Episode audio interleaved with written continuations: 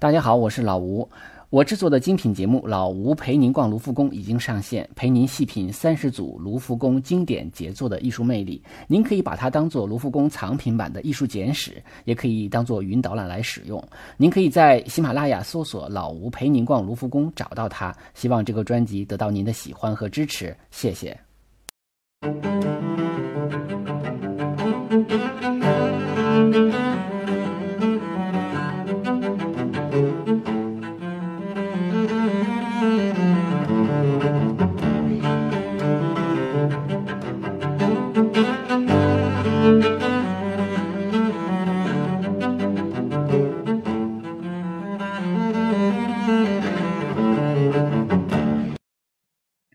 大家好，这里是手机美术馆，我是老吴，呃，也欢迎大家订阅我们的这个微信公众号“手机美美术馆”啊，里边会有更多的高清图片。呃，今天呢，我们要讲一幅洛可可时期的艺术。呃，为什么要讲这个洛可可呢？就是前段时间我不是做了一个呃这个分类目录嘛，后来发现啊少了一大块啊，这就是洛可可艺术。呃，洛可可艺术啊，呃很重要。呃，它在文艺复兴和巴洛克时期之后。呃，虽然说时间不算太长，但是也不是很短，呃，而且呢，它呢是这个承前启后的啊，后边呢接的是新古典主义，前边呢是承袭的，呃，是巴洛克时期啊，这个法国呢是古典主义这样的一个艺术，呃，所以呢，它又有自己的鲜明的这个风格啊，一方面是地域风格，是法国为中心的这样的一种艺术形式，还有一个就是它的这个特色非常鲜明啊，就是呃，很多的时候我们看到。呃，洛可可的绘画的时候，都会觉得啊，这原来这是这种，呃，就是很法国的感觉啊。那么今天我们要介绍的呢是弗拉戈纳尔的作品啊，叫《秋千》。这幅画呢收藏于伦敦的华莱士收藏馆。呃，说到呃伦敦的这个艺术旅行呢，可能大家首先想到的是像大英博物馆啊，或者是国家美术馆啊，或者是泰特的那几个美术馆。啊，但是华莱士收藏馆实际上是个非常不错的，而且规模也不小啊。那而且它收藏了很多的，呃，包括呃这个洛可可时期的这个为核心的，呃为它的核心馆藏的一部分的收藏啊，非常不错。呃，华莱士收藏馆呢，它是一个私人收藏馆啊，但是呃规模挺大的，呃，而且这个离福尔摩斯。呃，这个纪念馆呢挺近啊，就是大家可以步行过去都可以。那么我们今天讲的这个呃弗拉戈纳尔的作品呢，叫《秋千》啊，是在十九世纪中叶啊被收藏进入这个华莱士收藏馆的。那我们今天的这个节目呢，首先啊要要分成三个部分来介绍这幅画啊。第一部分呢就是介绍洛可可艺术。第二部分呢，介绍这个弗拉戈纳尔这个画家本身。第三第三个部分才介绍这幅画，所以可能真正介绍这幅画的时间并不是很多。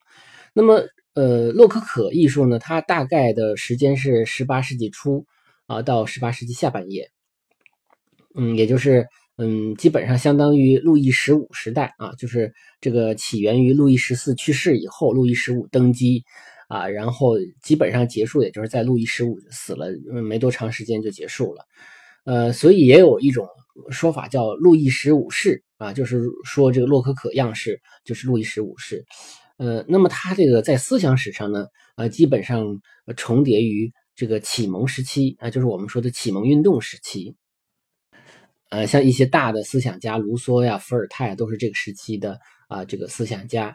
啊，而且呢，我们说这个启蒙时代呢，呃，后来它是这个滋养了这个启蒙运动，那但是启蒙运动呢，实际上又是呃，应该讲从它的这个呃价值观上来讲呢，他又不喜欢这个洛可可啊，所以他又催生了啊新古典主义，那么就诞生了大卫啊，大卫我们用了三期节目的这个量。啊，实际上是用了三个小时的量来讲，所以呢，新古典主义大家应该比较熟悉了。那么那种理性、均衡、典雅的这个东西呢，说教的东西就开始出现了。啊，所以呃，启启蒙运动导致了法国大革命啊，也导致了这个新古典主义艺术的诞生。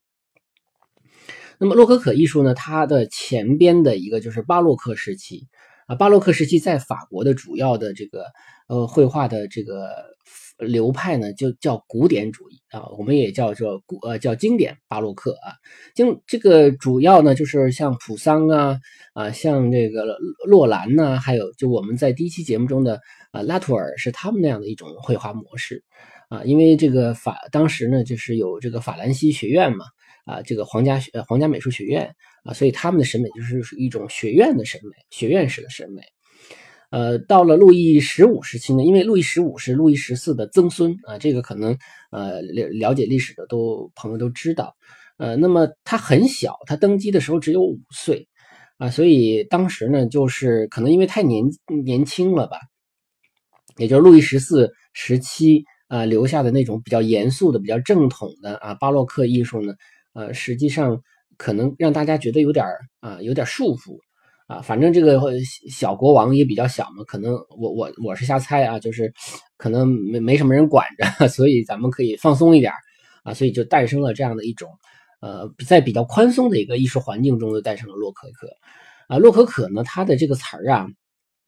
它并不是当时就叫洛可可，它是后来啊，是大卫的学生啊，一个学生。啊，把两个单词给裹在一块儿啊，这个一个一个是叫贝壳工艺的一个词啊，还有一个是意大利语的这个巴洛克啊，巴洛呃 b r o c c o 啊，就我不知道这个意大利语怎么发发音哈。那么一个是 roccale 啊，就是法法语的，我不知道这个法语怎么念，就是大概是把前边的贝壳工艺啊，再加上这个巴洛克的那个后边的 co 啊，也就是形成了一个 rococo。那么什么意思？就是。主要是表现贝壳的那种弯曲啊，弯曲的那种美感，就是什么都是曲线的啊。所以呢，其实洛可可艺术一开始并不是为了绘画出现，它是为了一种呃装饰风格。所以我们更多的看到的是洛可可的一种室内装饰。洛可可呢，它不大适合做建筑，虽然也有啊，但是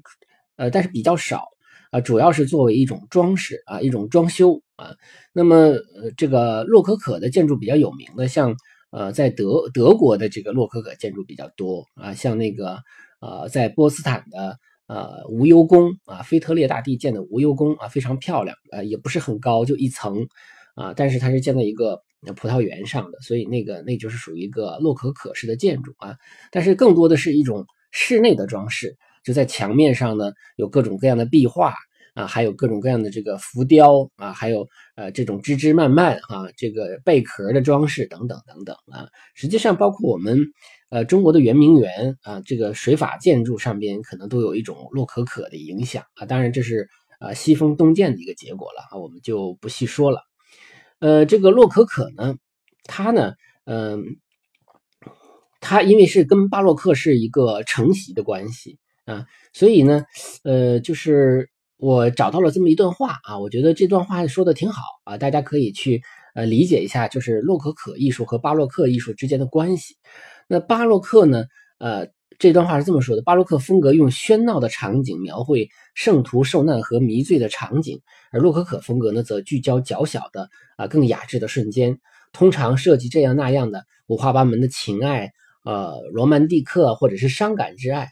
巴洛克风格用浓墨重彩表现威武雄壮之感，而洛可可呢，则用恬淡的色调唤起怀旧情绪和啊忧郁的心情啊，所以呢，它是比较呃注重一种小的细微的一种感情的。所以啊，有人说洛可就把这个洛可可呢，是认为它就是巴洛克的一部分，它是呃巴洛克的晚期啊，它只是说巴洛克发展到一定程度之后呢，它会有一个变变形啊。呃，也但是也有人说他就是他是走到了巴洛克的反面啊。这个艺术流派这种东西啊，就因为我们说他在他呃最火爆的时候，他并没有一个名字叫洛可可啊，而是而是后来的人啊，这个用讽刺的口吻啊说你你们这个就是像洛可可像一个贝壳一样而已啊，就是给他们一个贬义的名字。但是这种贬义的名字呢，因为它风格太过鲜明，所以这个贬义的东西很快就消失了啊。变成了一个代名词。其实巴洛克也是贬义，洛可可也是贬义，印象派也是贬义。但是对于我们后来的人来说，对于我们来说，它就是一种风格，一种流派，它并没有褒贬之说了啊。所以呢，它其实是呃对一种很严肃过头的巴洛克的一种逆反啊。谈到巴洛克的时候，我们都想到的是激情啊、动感啊、浪漫啊，这是呃我们非常好的一个呃一位老师他总结出来的，我觉得非常贴切。那么反过来呢，那这个嗯这个洛可可呢就没有那么激情了啊，就是一些小情绪了。那动感呢，可能就没有那么强烈的动感，没有那么强烈的这个明暗对比等等啊。呃，浪漫呢？其实还是有一点儿啊，呃，所以其实洛可可风格呢，它就是一种呃有很多的这个曲线呐，一种呃小细碎的这种呃笔触啊啊，然后人呢都白白的不，就感觉不像真的，就像瓷娃娃一样，是吧？这样的一个造型。颜色也是很恬淡的，所以呃，这种风格实际上是一看就看出来。另外，洛可可艺术也通常会用在一些瓷器上啊，像法国著名的塞夫勒瓷器上边绘画的一些画作呢，都通常都是这种洛可可艺术啊。呃，其实洛可可艺术大家见的很多啊。那么洛可可的最主要的三个代表人物呢，啊，都是法国人啊。第一名叫华托啊，这个他是这个洛可可艺术的一个。呃，开山之人吧，啊，也是个宫廷画家。那么，呃，这个洛可可艺术它都是贵族的、宫廷的啊，它不是那种比较接地气的民间的啊，它是反映贵族生活的啊，反映这个贵族人的那种呃奢靡的啊，甚至浮浪的一种生活状态啊。呃，华佗之后呢，就是布歇啊，布歇呢是这个。呃，洛可可艺术最盛的时候，那弗拉戈纳尔呢是布歇的学生，是呃第三位啊，那么也是属于这个洛可可开始慢慢的走向没落了。但是呢，呃，弗拉戈纳尔的这幅今天我们要讲的这幅画呢，某种意义上讲是最具有代表性的。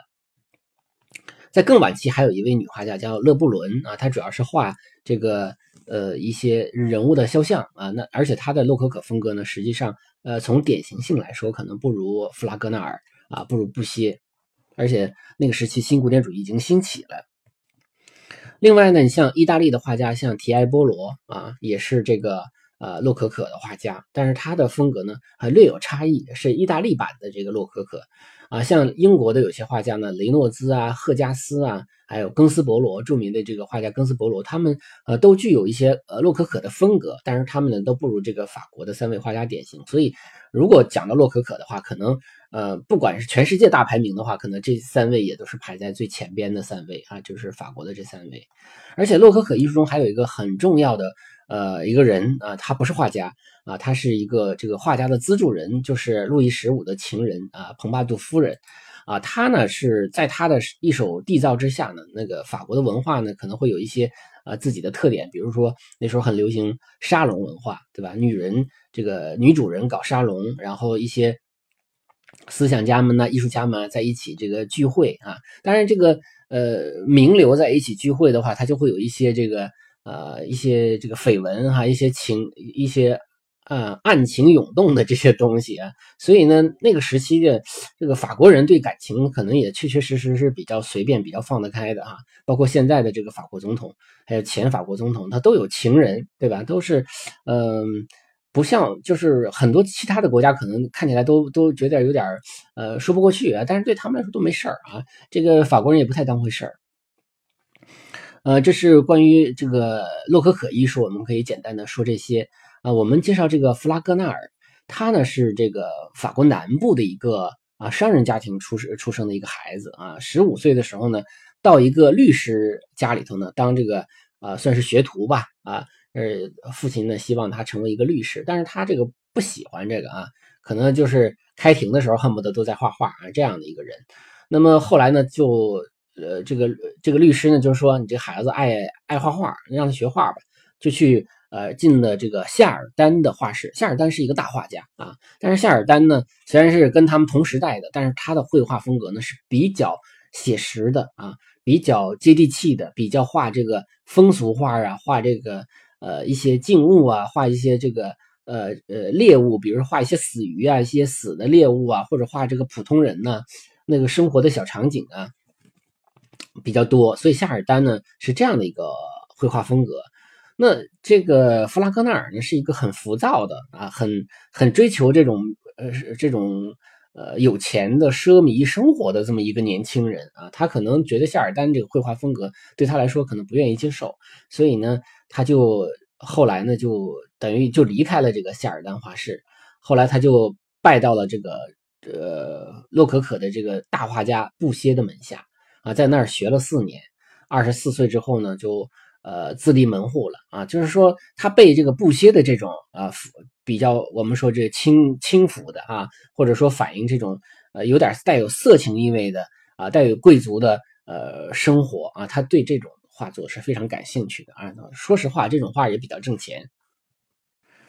他二十岁出头的时候就获得了罗马大奖啊！我们都知道，这个在法国获得罗马奖的话呢，就可以去罗马去游学啊，去在那儿学习啊，在那儿学习就是这个所有的经费都由国家出啊，所以他在这个呃罗马学习了呃很长时间啊，然后回到了巴黎。回到巴黎之后呢，呃，他在三十三岁那一年。啊，就他的一个作品啊，那个，因为我们知道学院派嘛，他主要是画这个历史类的啊，这样的一些绘画或者是宗教类的绘画。那么他画的一个历史画呢，就获得了一个沙龙的大奖。那么从而他就成为了这个皇家美术学院的这个会员啊。那么获得了这个会员的资格，就成为了宫廷画家啊，也也就有机会住进了呃当时的这个很多宫廷画家都可以住进的卢浮宫啊，所以呢就可以成为一个。呃，在这个卢浮宫里有自己呃住所的这么一个画家，呃，他后来嗯，他在获得了罗马大奖之后啊，嗯，不久可能后来又参加过一次沙龙的啊，就是这个不是罗马大奖，就是沙龙展哈，呃，后来又参加了一次沙龙，呃，在此之后呢，他就没有兴趣再一而再再而三的参加沙龙了啊，因为呃，沙龙画呢要画一些比较正统的题材。啊，就是我们刚才讲的像历史类的这样的，就比较严肃的题材。而他这个人呢，就是没什么正形啊。就是我们说，其实洛可可的风格也是一个没正形啊，就是呃不太正经的这么一个呃绘画风格啊。就是他他追求的更轻松、更休闲啊，就是不讲究、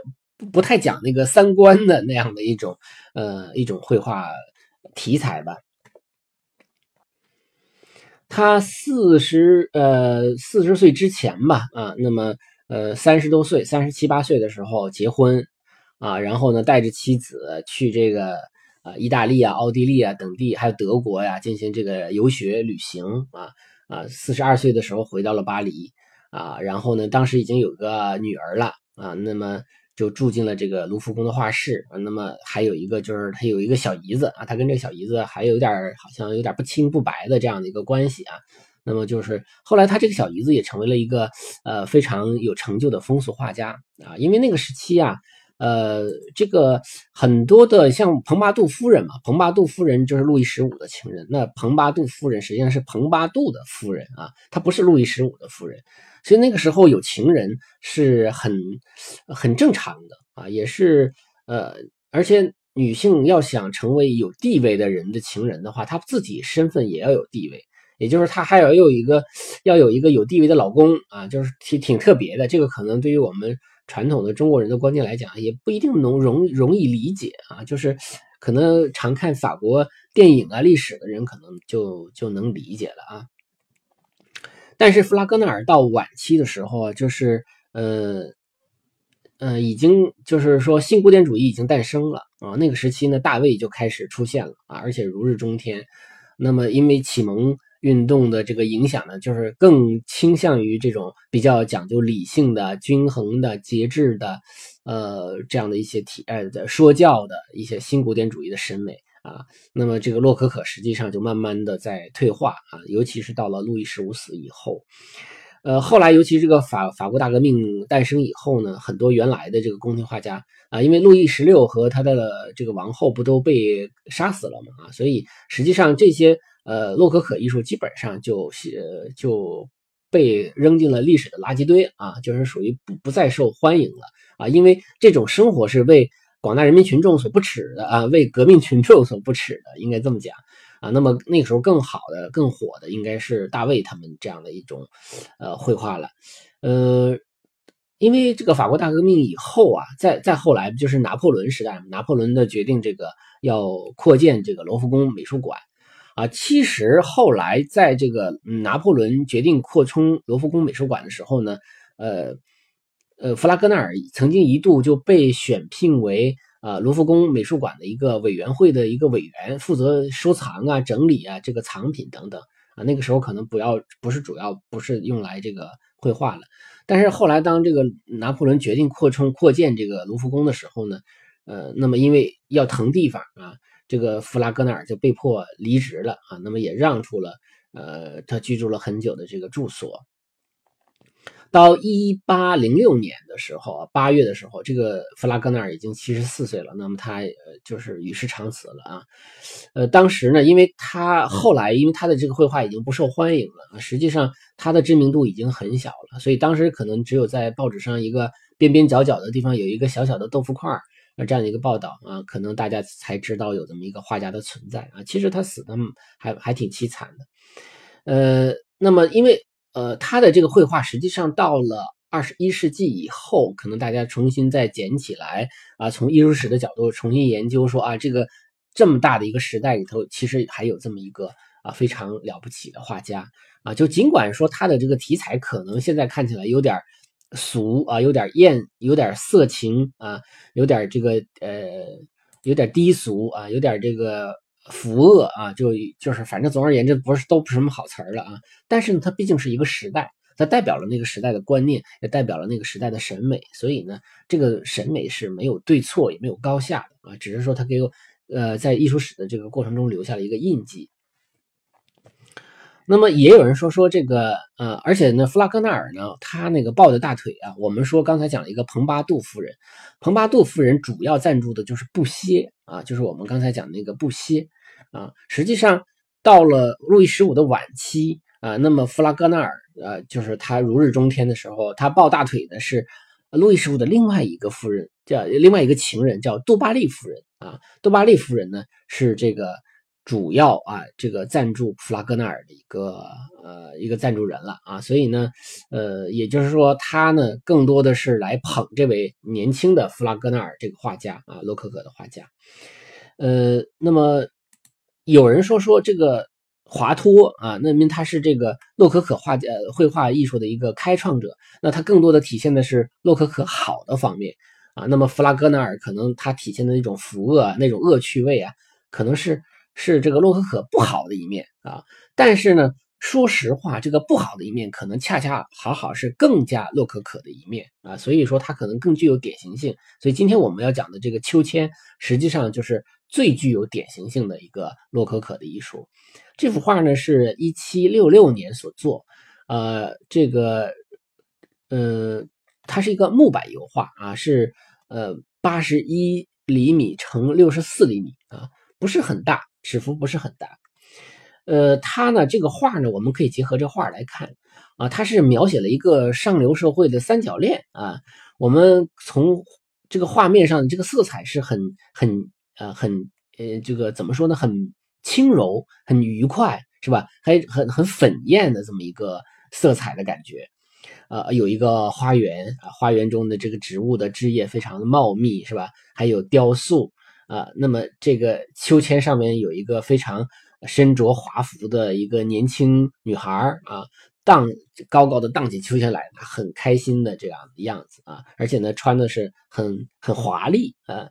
而且呢，这个但是呢，他就动作很轻佻啊，我们可以看到就是呃，有一个呃秋千后边有一个人啊，有一个年纪比较大的男性啊，那么拿这个绳子啊，就来回拉动这个秋千啊，来帮他这个呃荡起来这个感觉。呃，实际上呢，是这个秋千的荡秋千的这位丈夫呢，应该是比这个年轻女孩要大很多岁啊，甚至据说有四十岁之大。我们也不知道这事儿是真的假的啊，但是至少是一个比较大的大丈夫啊，和这个呃小女人的这样的一个形象。而且这个年轻女子呢，她这个荡起来的时候，哎，把一个脚抬起来啊，踢起来，把那个鞋呢啊踢到了半空中，是吧？我们可以看到这个动作，而且呢下这个秋千的下边呢有一个人啊，正下边有一个人，那个人就是半躺着啊，一个男子手里拿着一个帽子啊，这个年轻男子的形象啊。那么这个年轻男子实际上就是和这个年轻女人偷情的一个呃一对关系啊，而且这个年轻男子显然是不是被呃后边的拉动秋千的那个老年纪比较大的男子所知道啊，正好他们俩在秋千的两边啊，而且这个年轻男子还把自己隐藏在这些树丛中啊，等于是呃要隐藏下来啊，所以就是我们我们讲到这里，其实就是讲到了一个情人文化啊，就是呃这个时期很流行的一个情人文化。我们从构图的角度来看，我们可以看到很鲜明的一个呃一个对角线构图。从右上到左下呢，呃呃呃，先说从左上到右下吧，呃，是一个光线，就是说我们看到的主要的光线实际上是从左上啊向右下角这样的照射过来的，所以它正好打亮了这个秋千上的女子。那么从呃构图的角度来说哈，那从右上到左下啊，我们可以看到有一条线啊，就是这个秋千这个线，还有女子这个动线和。下边的男子的两个胳膊啊，一个左臂向前伸出啊，正好就都在都在这条对角线上了啊，所以它是一个很明显的一个对角线构图啊。呃，那么在这幅画的呃一些细节的部分呢，我们可以看到有很多的好玩的细节。你比如说，呃，后面的这个年年长的丈夫啊，用绳子拉动秋千，但实际上这个。你控制得了秋千，你控制不了这个女人啊！实际上，这个女人已经脱轨了，已经是已经这个出轨了，是吧？已经失控了。这个画呢，它实际上是一个人定制的啊，就是一个呃叫圣朱利安的人，他可能是个伯爵，他就定制，他是找了一个画家说，哎，我就想画一个我的我跟我的情人之间的这么一个关系的画，因为那个时候人啊，好像这好像也是想搞笑啊。呃，也是突然间就好像没有禁忌了，没有底线了啊，所以他就想画一个这样的画。嗯，他说我要画一个我在秋千下边看着我情人的这么一个画。那么，呃，拉动秋千的人呢，他原计划是想画一个主教啊。呃，那么他之所以敢让画家画主教，是因为这个伯爵本身就在教会担任要职啊，是这个法国教会的总财政官。啊，他就想委托一个画家，而且那很多画家有一些画家就觉得啊，这个画不合适啊，不想画啊，就有一个画家就给他推荐了这个弗拉戈纳尔。弗拉戈纳尔呢，呃，从不参加沙龙以后呢，就特别愿意接这种活因为这种活呢，呃，他也很愿意画，他觉得可能也很开心画的啊，同时呢也比较挣钱，因为委托人都比较有钱，比较有地位，呃，但是呢，他还是很。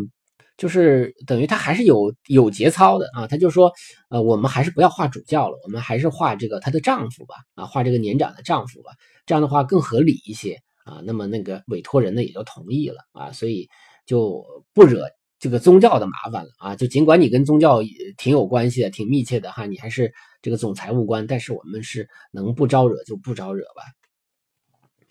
那而且这个秋千下的男子啊，藏在呃深藏在花丛中啊，这个。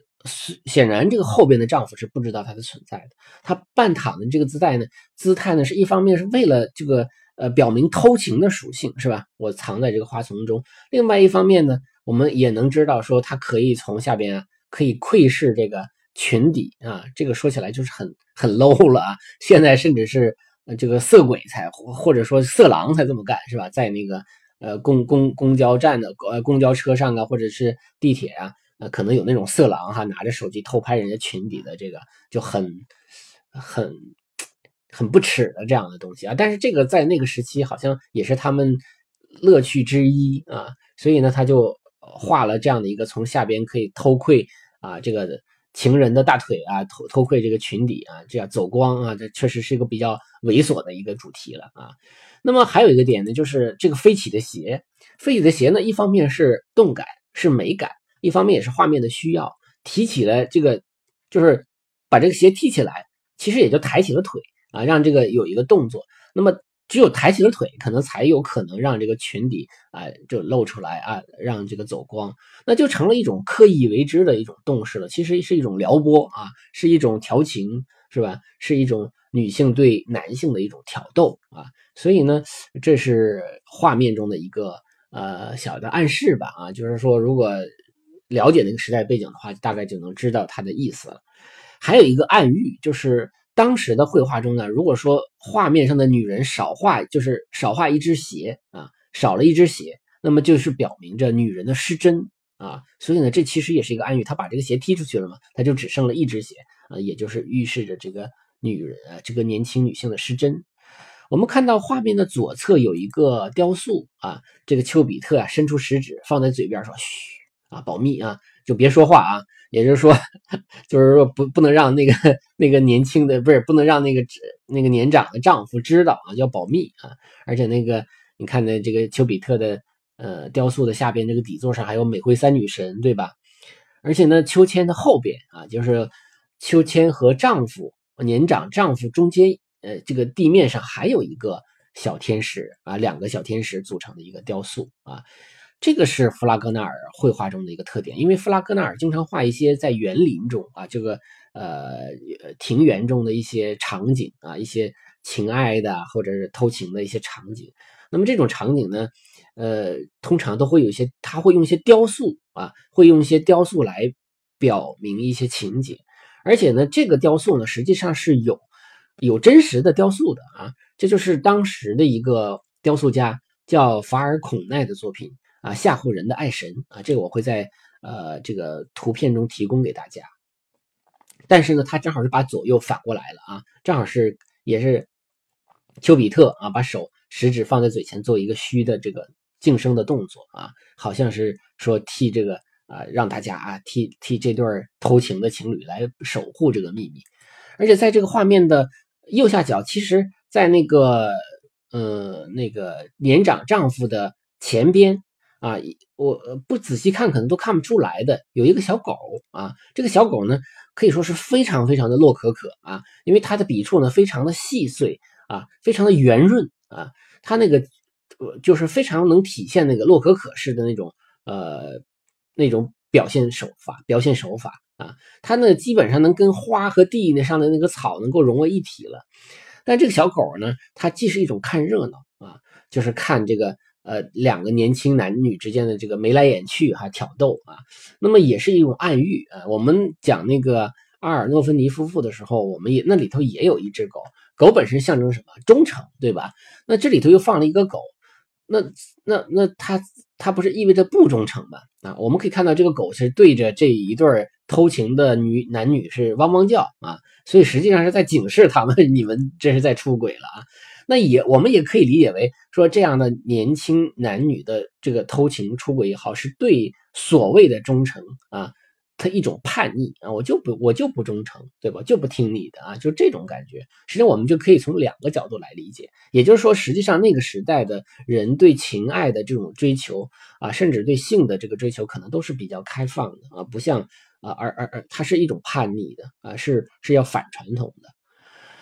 呃，这幅画呢，之所以著名啊，就是因为它的绘画题材啊，绘画的风格审美，那么在洛可可艺术中都非常具有典型性。而且呢，关于这幅画还有两幅，还有两个花絮啊，一个是呢，这幅画呢，因为呃，卢浮宫呃扩建完成以后啊，呃，这个收藏中呢，就一度不选。就是不选，尽可能的不选用这种洛可可的艺术啊，所以呢，卢浮宫拒绝收藏了啊这幅画啊。后来呢，到一八六五年的时候，这幅画被这个华莱士，就是英国伦敦的华莱士收藏馆的创始人叫赫福特德啊，这个不对，叫赫特福德，那叫 Hertford 啊，勋爵，